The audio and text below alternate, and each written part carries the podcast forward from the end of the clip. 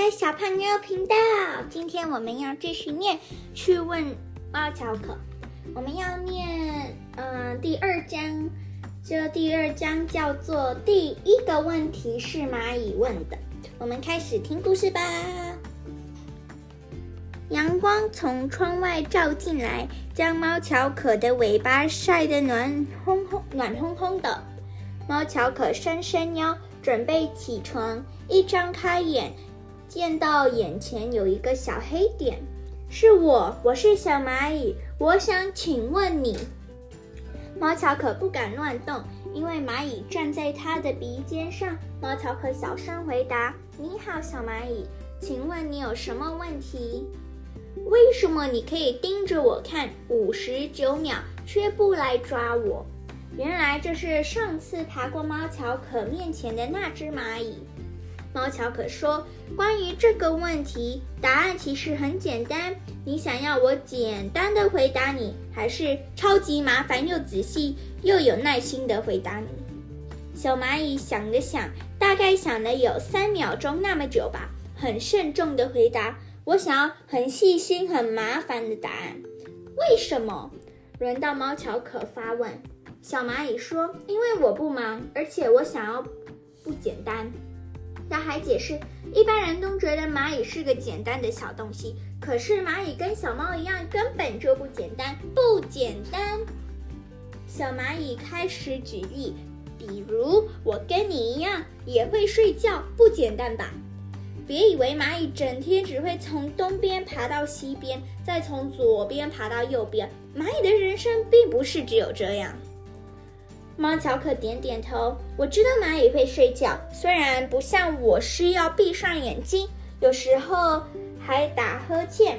蚂蚁睡觉时是暂时不动的躺着休息，而且根据研究，火蚁中的蚁后有时每天能睡九个小时呢。猫乔可喜欢看书，果然知道许多知识。好，我开始不简单的回答你的问题。猫乔可摸摸胡须，眯起眼睛说：“为什么猫可以盯着蚂蚁看了五十九秒，却不去抓它？因为……”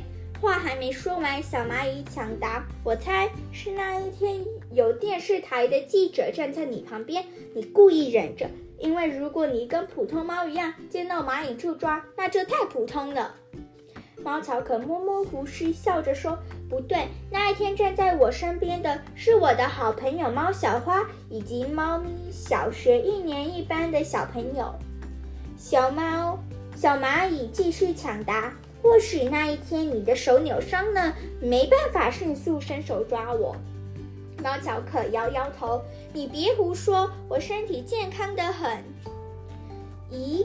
该不会是你们家爷爷的爷爷的爷爷曾经被一只蚂蚁救过性命，从此发誓后代子孙不准伤害蚂蚁？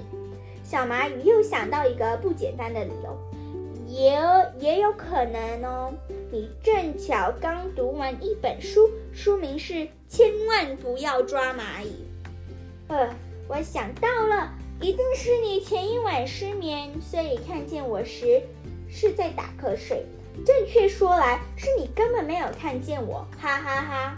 小蚂蚁好像对着这个答案很满意，笑着特别开怀。也许那是你正在做的科学实验，计算蚂蚁一分钟可以爬多爬多远。猫巧可将小蚂蚁轻轻地捧在地上，低声说。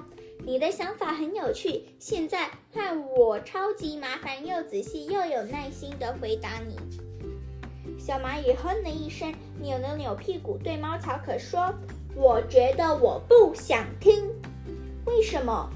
这是猫巧可第二次发问了。小蚂蚁把头抬得高高的，用尽力气大声说。因为说不定你超级麻烦又仔细又耐心的回答，却是一个超级简单又平凡又普通的答案啊！如果你不想听我的答案，何必来找我？猫乔可有些不高兴。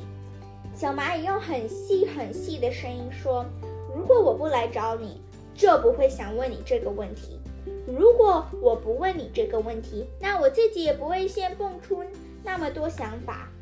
猫乔可想了想，大概有五秒钟那么久吧，又说：“可是，如果我不说，你永远不知道真实的答案呢？”